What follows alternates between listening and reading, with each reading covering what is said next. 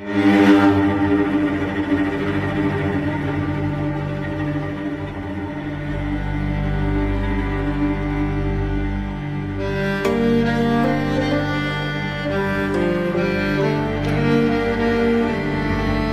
Plague Tale Innocence é um jogo de 2019, francês, desenvolvido e distribuído pela Focus Home Interactive e pela Asobo Studio. Eu ouvi falar desse jogo, mas eu nunca tinha jogado, e graças ao todo-poderoso Game Pass eu pude jogar esse jogo. Um jogo de puzzle, um jogo de stealth em terceira pessoa.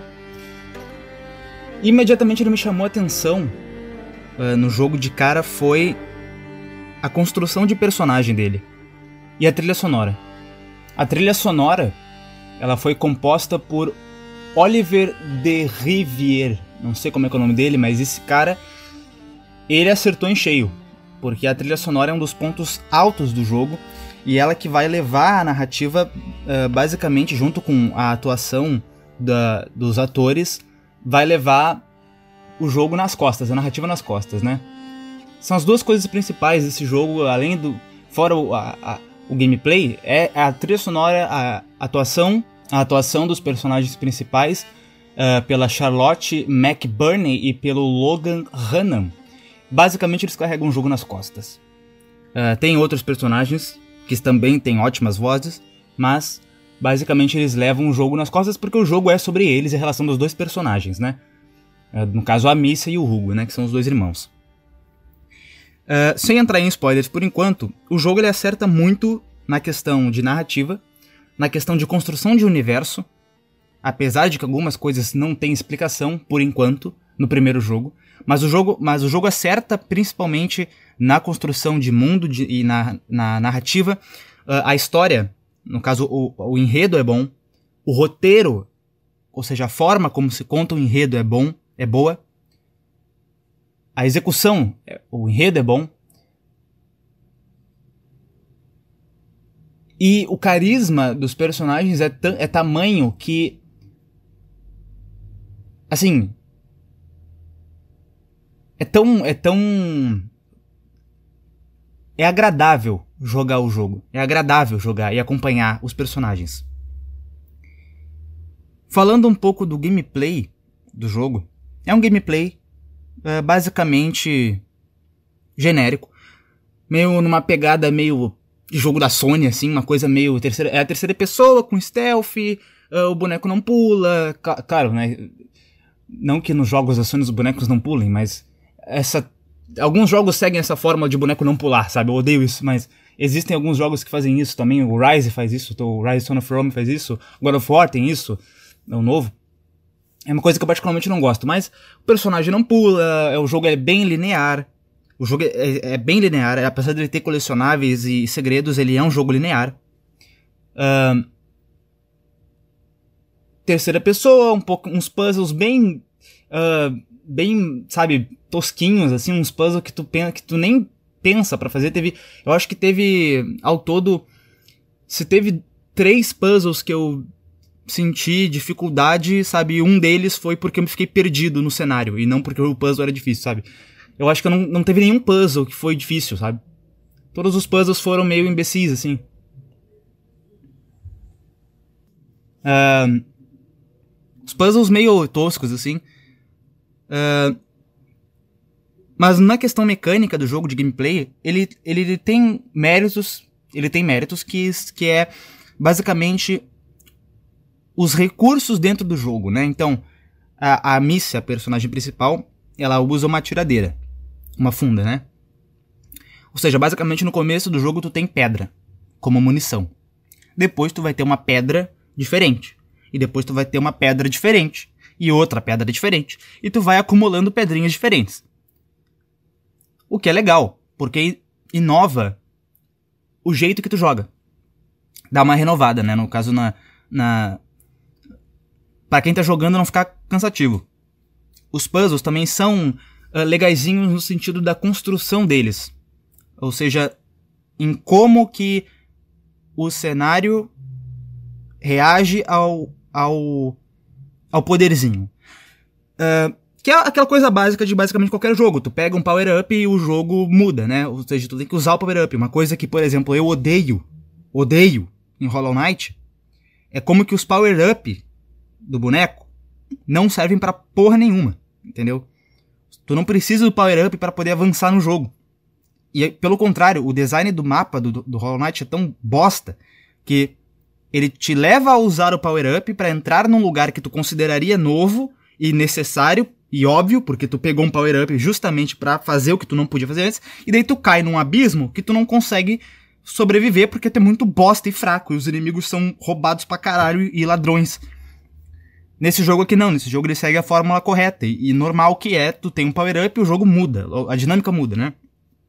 Vai ter alguns momentos que tu pode passar no stealth, tu pode passar matando os, os inimigos, tu pode basicamente jogar de algumas maneiras diferentes, mas o jogo ainda assim é muito linear. Eu senti falta, na questão da gameplay, eu senti falta de uma coisa que acho que nenhum jogo faz, uh, mas que deveriam fazer, deveriam tentar fazer, que é fazer uma sala de puzzle, uma, uma sala de puzzle, eu usaria esse termo, como se, se eu fosse o designer do jogo, eu usaria esse termo. Uma sala de puzzle onde existem maneiras diferentes de passar pelo puzzle. Ou seja, teriam o uso de recursos diferentes para poder passar a mesma fase. E não um só. Porque a, a, partir do momento que tu tem que empurrar um carrinho, por exemplo, do ponto A até o ponto B e matar uns bichos que tem no meio do caminho, aquilo ali perde o sentido no momento em que não tem outra alternativa, entendeu? É legal pela história, pelo set piece, seguir os personagens ali naquela narrativa, mas, em questão de gameplay, não é nada inovador, não é nada fora do comum, é uma fórmula arroz e feijão uh, completamente, sabe, uh, qualquer coisa, assim, sabe? Uh, então, eu acho que deveria existir puzzles com mais de uma resolução com, com os poderes que tu tem dentro do, do jogo, entendeu?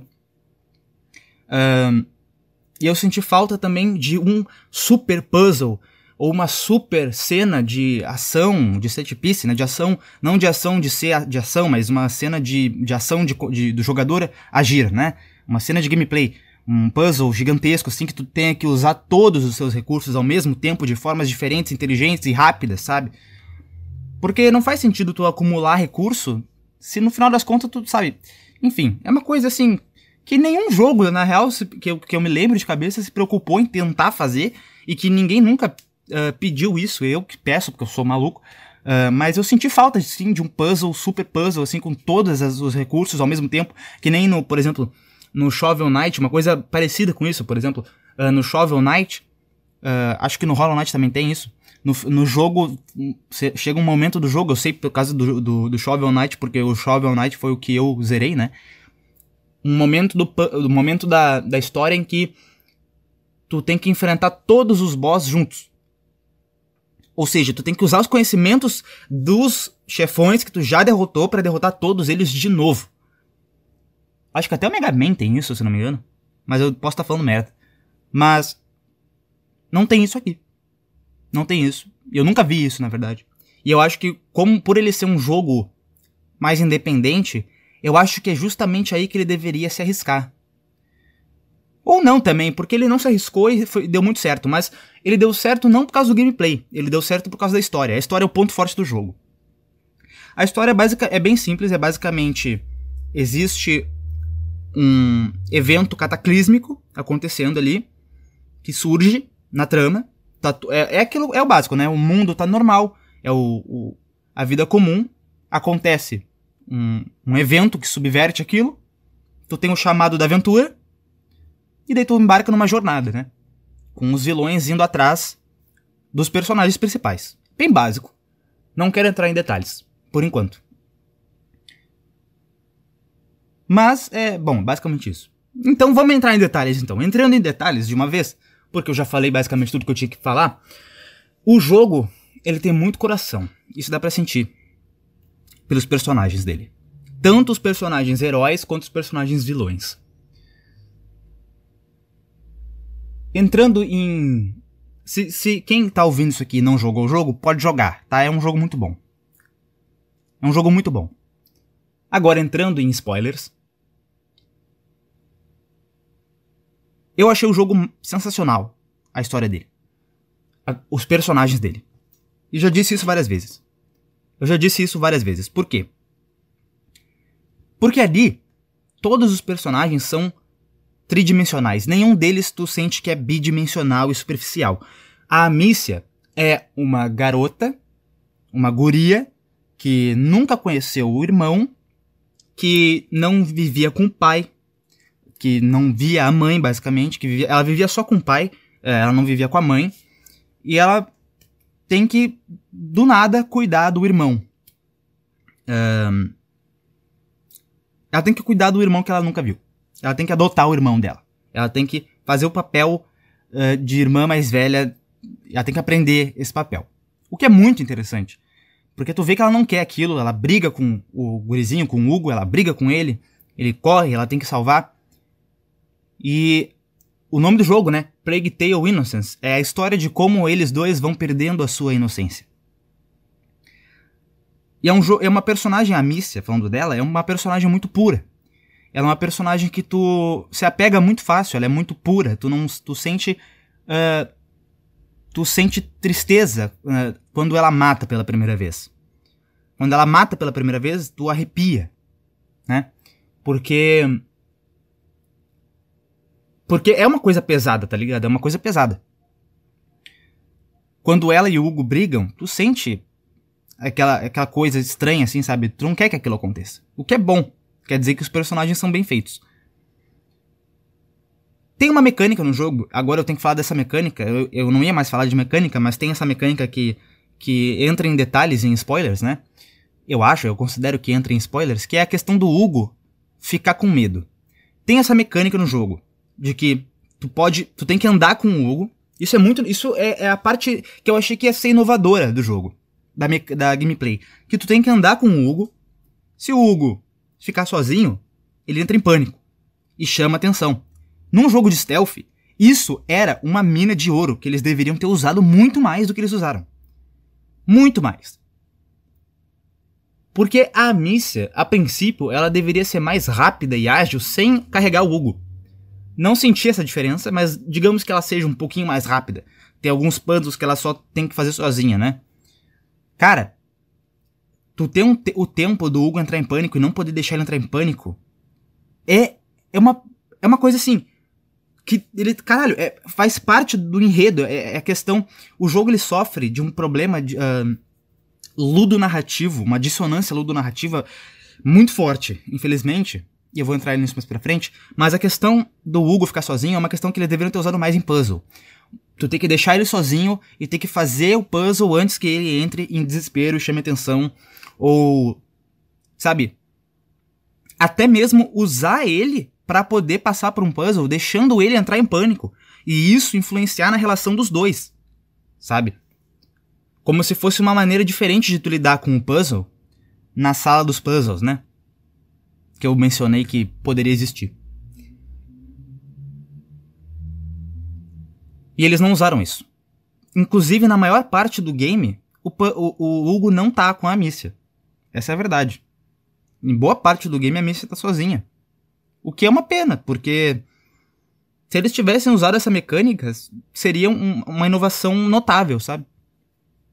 E outra coisa que me incomoda também com o Hugo é, na questão mecânica dele, é, e também puxando aquele lado de ter um puzzle com várias formas de, de, fazer, é a questão dele controlar os ratos. Eu tô no spoiler, tá? Se tu não jogou o jogo e tá ouvindo isso aqui, foda-se, eu já avisei. Spoiler, ele controla os ratos, tá? Mais pra frente no jogo, no final do jogo, ele controla os ratos. Mas, por exemplo, na hora, na, no, no set, na batalha final lá, em que eu tenho que controlar, que tu tem que controlar os ratos, tu não consegue, por exemplo, apagar o fogo dos braseiros que tem ali na sala com os ratos. Tu tem que apagar o fogo com a munição de apagar fogo, entendeu? Mas tu viu o rato apagar fogo 20 minutos antes numa cutscene. E aí a gente entra naquele problema que o jogo tem, que é um problema de dissonância uh, ludonarrativa. Por exemplo, tem uma cena em que o Hugo pega um escudo inglês. E a Mícia fala: solta isso aí, porque isso aí não é coisa de criança. E ele solta. e o escudo fica lá. E ninguém pega o escudo. Sabe, tu anda na cidade, tem um machado cravado na, na, na, no toco, ninguém pega o machado. Ela não pega o machado, ela não pega o escudo, sabe? Ela não pega armas do chão. Ela não tem. A Mícia não tem uma adaga, cara. Uma adaga, ela não tem nada. Ela tem uma munição cara pra caralho que serve para ela sair de uma situação de morte. Porque é hit kill, é que nem Alien Isolation, sabe? Tu foi pego, é hit kill. Tu só consegue não tomar hit kill se tu tiver a munição especial, tanto para ratos quanto para seres humanos, de não tomar hit kill. E ela não tem nada, cara, um, nenhum recurso, sabe? Incomoda às vezes isso. Incomoda bastante. Tu vê lá o, o escudo no chão, sabe?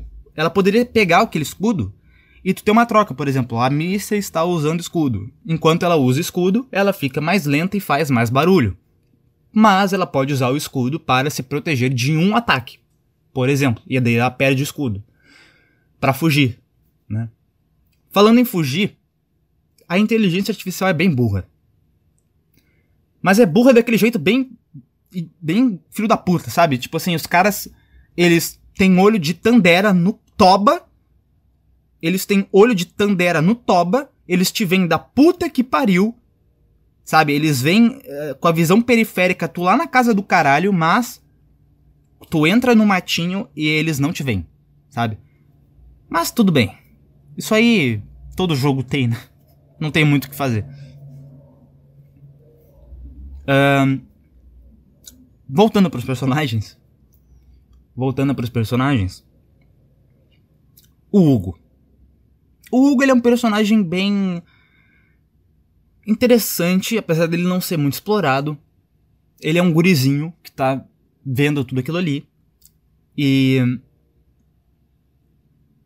E a jornada dele, sabe? Ele tá ali, ele é um espectador, basicamente. E a jornada dele perder a inocência dele, que nem a missa, né? Tem uma hora que eles matam um porco para fazer um puzzle. E ele fala pra missa assim: Porra, tu matou o porquinho. Tu é igual aos vilões, tu é igual a eles. No caso, os vilões é a Inquisição, né? A Santa Inquisição. Uh, tu é igual a eles. E tu fica. É uma boa construção de personagem. Ele é um, ele é um bom personagem. Quando ele vai pro lado dos vilões, né? Naquele momento ali. A, a toda a trajetória dele ser tentado pelo Inquisidor e. e ser enganado por ele e ser perseguido pela Inquisição e tudo mais, aquela fase que tu joga com ele sozinho, que ele pensa o que, que a Mícia faria, eu, sou corajoso tal, é um, um, crescer, um crescimento de personagem interessante. Mas não tem muito o que falar do Hugo, porque o Hugo ele é um coadjuvante, basicamente. Ele é protagonista no momento em que ele tá com a Mícia, mas a partir do momento que ele uh, fica lá na base, no castelo, no Chateau d'Ombrage lá, ele basicamente vira um, um coadjuvante para dar espaço para outros personagens. Outros personagens muito bons, por sinal. Por exemplo, Lucas. Achei um personagem incrível. Sinceramente. Personagem muito bom. Inteligente, ele é um guri inteligente, alquimista, né? Ajudante de alquimista. E o cara simplesmente fez a cura pro mundo. Em dois meses, com a ajuda de um livro mágico. O cara é foda. Ele é foda. O cara tem, sei lá, 14 anos, mas ele é pica. Eu gosto do, do Lucas. Gosto também da Melly. A relação da Melly com o Lucas começa a se construir em detalhes no final do jogo, né? Em, algumas, em alguns diálogos. Gosto da Melly. Gosto que a Melly, ela, ela é aquele personagem estereotipado, tipo... Não é estereotipado, mas é aquele, aquele personagem já clássico, que é a mulher rogue, astuta, sabe radical, assim, meio que faz acontece o caralho. Enquanto a Mícia é mais aquela pureza uh, virginal, sabe, romântica. A trajetória dela não tem nada a ver com. Tipo, é uma outra pira, tá ligado? A Mícia, ela tá cuidando do irmão, tá ligado? E a Melly, ela tá, tipo. Ela é renegada, ela é a órfã que vive uh, furtando corpos e tal, e tal. E o irmão. E junto com o irmão dela, né? O Arthur. Mas eu acho legal que ela não segue esse, esse, esse negócio, assim. Sabe, é muito, a gente tá vendo muito isso ultimamente e não é e não gosto disso. A, a, a da personagem uh, feminina com uh, uh, com o cabelo raspado dos lados e radical e super eu faço e acontece o caralho e e tipo bota todo mundo para mamar, sabe? Eu não gosto disso. Acho meio batido assim. Acho meio tosco. Mas eu gosto da Amélia porque a Amélia subverte isso, porque em dois diálogos, eu acho, ou tem um diálogo que ela tem com a Mícia sobre o irmão dela, que a Mícia cita o irmão dela, né, o Arthur, e ela fala: "Ah, não se apaixona não, porque ele vai quebrar o teu coraçãozinho". É um diálogo simples, mas ele mostra que uh, e junto com outro diálogo que é o seguinte, que é quando eles estão no Chateau do Ombrage lá limpando os ratos, e a, a Mícia se refere a, a, a Melly como furtiva, a furtiva. E depois a Melly se autorrefere como a fúria. Ou seja, a Melly não é aquela ladra thief, uh, thief edgy, sabe?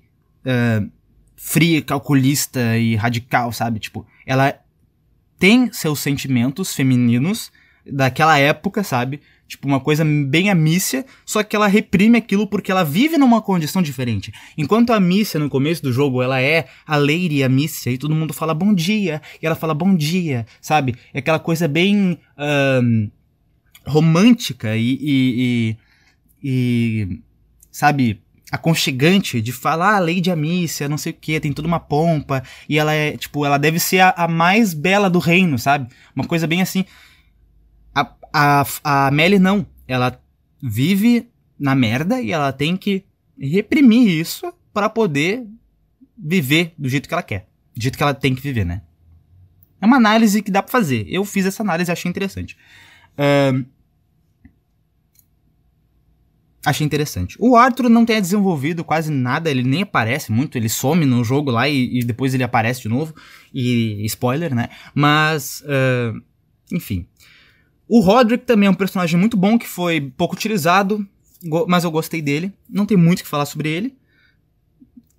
O forte mesmo tá na Amélia, no Lucas, na Mícia e no Hugo, que são os que os que tomam as rédeas ali.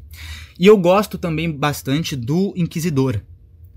Porque se prestar atenção nos diálogos em vários momentos do jogo, a gente, como jogador, escuta os diálogos dos inimigos da Inquisição, porque a história, eu não contei a história do jogo ainda. A história do jogo é o seguinte: o moleque tem uma, um bagulho no, Tem um bagulho com ele lá que os inquisidores querem pegar, tá ligado? Se.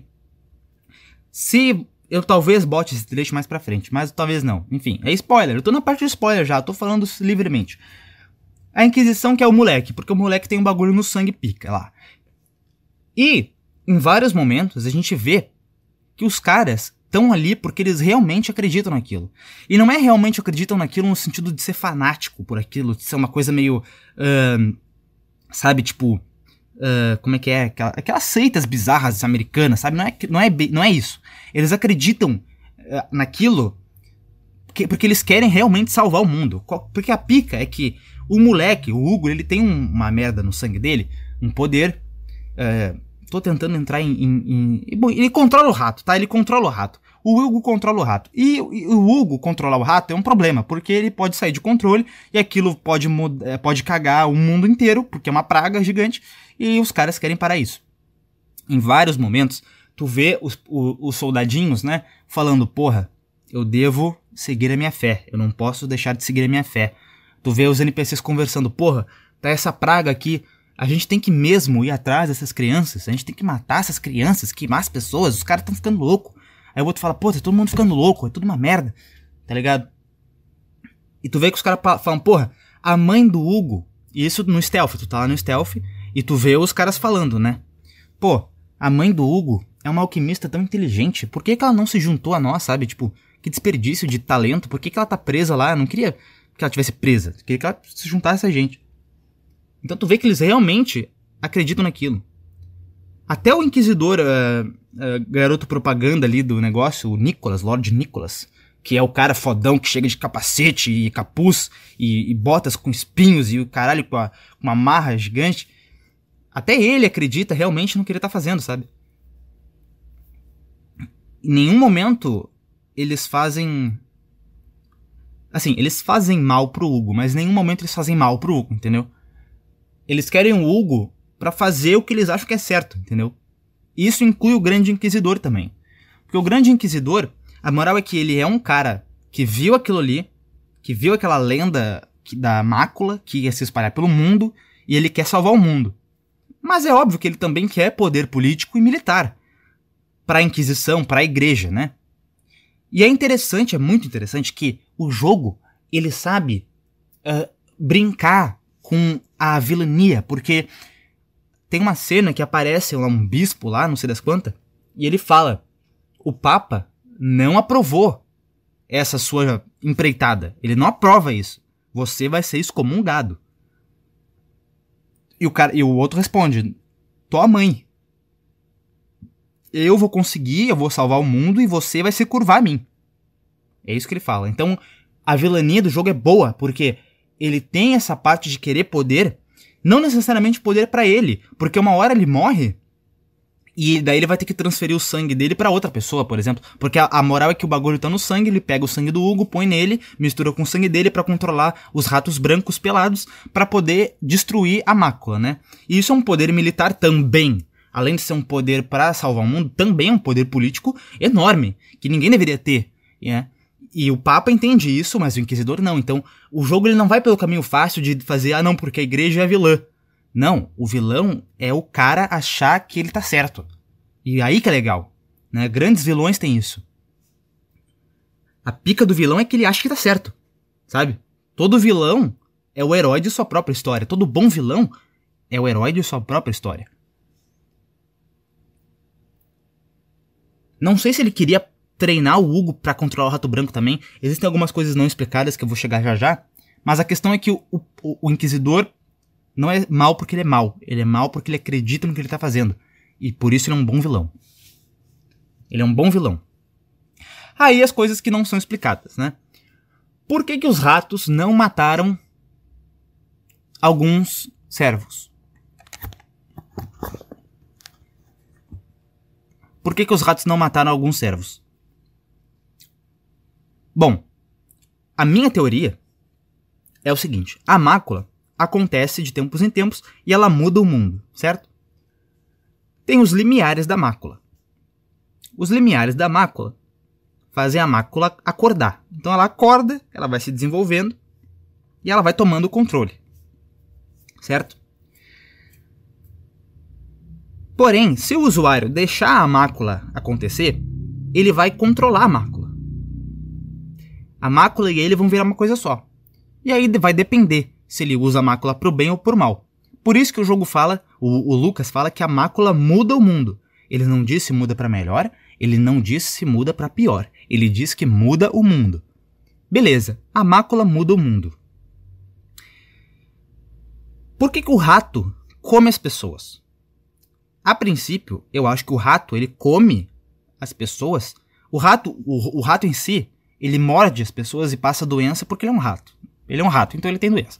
Mas o rato mastiga as pessoas que querem fazer mal para a mácula. Todo, então a Inquisição são os vilões, os ratos comem os vilões. Mas os ratos também comem a mícia. Você me pergunta, os ratos comem ela também? Se tu pisar nos ratos, ele come. Sim, porque a mícia está trabalhando para encontrar um antídoto. E, e o Hugo sabe disso. O Hugo sabe disso. Ele sabe que ele tá que estão mexendo com ele. Ele entende que os caras estão atrás dele. Ele não sabe por quê, mas ele sabe. E ele sabe que a Missa também quer fazer alguma coisa com ele. Então eu entendo que a mácula também saiba que, por a, que, que a Mícia quer impedir a mácula, entendeu? Então é como se a Mícia tivesse contra a mácula também, de alguma forma. A partir do momento quem não faz mal pro Hugo ou mal pra mácula, a mácula não come. Então o pai e alguns funcionários. A mácula não come eles. Porque eles não fazem mal para a mácula. Quando o Inquisidor e o Nicolas trazem o Hugo pro lado do mal, fazem o Hugo B10 lá, que controla os ratos sem com a mente, os ratos não comem o, o Nicolas. Porque o Nicolas não é uma ameaça para a mácula. O Nicolas ele quer a mácula. Ele quer usar a mácula. O padre, o, o inquisidor também quer usar a mácula. Só não a mácula, eles querem controlar, entendeu? Se eles não conseguem controlar, eles fazem os ratos brancos. Eu não sei qual é a pira do rato branco, porque ele poderia controlar o rato normal. Mas vai saber se o Hugo cresce e daí ele toma controle sozinho, ou se ele, sei lá. Talvez o rato branco seja um plano B. Não sei. É das coisas que são mal explicadas no jogo. Mas a partir do momento que o Nicolas não faz mal pra mácula, o rato não come ele. Quando e, come, e quer comer a Missy ainda. Quando a Missy abraça o Hugo, o rato não come mais a Missy. Porque aquilo quer dizer que o, o Hugo se reconciliou com a Missy naquela mentira que ela contou para ele. Então ele tá 100% em, em sintonia com a irmã. Então naquele momento ali ele não vê ela como uma ameaça para ele de alguma forma, não sei. E o rato não come eles. Em um trecho do jogo, a Amicia fala que ela só conseguiu fugir, que eles só conseguiram fugir naquela noite do, do ataque da Inquisição por causa dos ratos. Então a teoria é que o rato ele quer proteger o Hugo, entendeu? E quando a Missy e o Lucas fazem a, a, o, a, a cura, é como se a mácula respeitasse aquela cura. É como se fossem forças, aquele antídoto. É como se fossem forças complementares ou, ou opostas que não podem se bicar, então elas se respeitam, sabe? Que nem o rei do xadrez, que não pode matar o outro rei, não pode comer outro rei. É como se fosse isso. Os dois reis não podem se comer, entendeu? Uh, então eles respeitam, por isso que a, a, a consegue andar pelos ratos com aquela coisa lá. E depois, no final do jogo, os ratos não são mais ameaça porque o Hugo controla eles e, enfim, ele deixa a mácula fluir. Ele foi, o Inquisidor fez isso com ele, depois ele assume o controle da mácula e, e como os amigos dele são amigos dele, ele não vai comer os amigos dele, né? Mas enfim, tem esses detalhes de por que, que os ratos não comem as pessoas, por que, que os ratos comem a Amícia e por que, que os ratos comem os, os inquisidores? Por que, que a, que, a mácula toma controle? A mácula se junta com o usuário? O usuário tem auto, o autocontrole? O usuário é bom? O usuário é mau? Qual que é, por que, que o inquisidor quis criar o rato branco, sem pelo, em vez de controlar o rato preto? Não sei. São coisas, detalhes que tu para para pensar e que são detalhes assim. É, é que nem o Capitão América voltar no tempo numa timeline errada lá na Marvel, sabe? Tu, fa tu fala assim, pô, tem uma, uma coisa estranha aqui, mas foi tão legal que eu relevo. Então tem algumas discussões que, eu, que tu pode trazer, né? Tipo, umas teorias que nem essa que eu trouxe agora, né? Mas no final das contas, pode ser que seja só um erro mesmo de roteiro, de narrativa mesmo. Mas não é uma coisa que incomoda muito, sabe? O, vai, às vezes o rato só tá fora de controle mesmo, sabe? E ele quer proteger o Hugo, talvez, e daí o resto é o resto, sabe? E daí o Hugo aprende a controlar e deu. Sabe? E daí ele tá puto com a Missa porque a Missa mentiu para ele e deu. E é só isso. E ele não tem controle porque ele é ingênuo. Simplesmente. Né? Não necessariamente precisa ter uma teoria por trás, né? Uh, vai ter o 2. Talvez no 2 eles expliquem melhor como que funciona as regras da mácula. Quem que o rato considera como inimigo, quem que o rato considera como amigo por que, que os, os ratos não comeram as pessoas. Lá na, na casa, né? Algumas pessoas, outras eles comeram. Uh, enfim. O jogo é muito bom. E eu recomendo jogar. Joguem o jogo. O jogo é muito bom. Certo? Eu, eu tentei dar o mínimo de spoiler possível. Não vou falar do final do final do jogo. Uh, enfim. O jogo é bom. Joguem esse jogo. Basicamente, isso foi a minha opinião sobre a Plague Tale Innocence. E. Estou louco pelo 2. Platinei esse jogo, inclusive. Esse jogo é, tem uma platina. Uma platina não. Uma. Porque eu jogo no Xbox, no Xbox não tem platina. Eu 100%ei esse jogo. Eu 100%ei ele. E é uma 100% ação muito interessante. É bem legal de fazer. Um, e é isso. Esse foi o podcast. Abraço e tchau.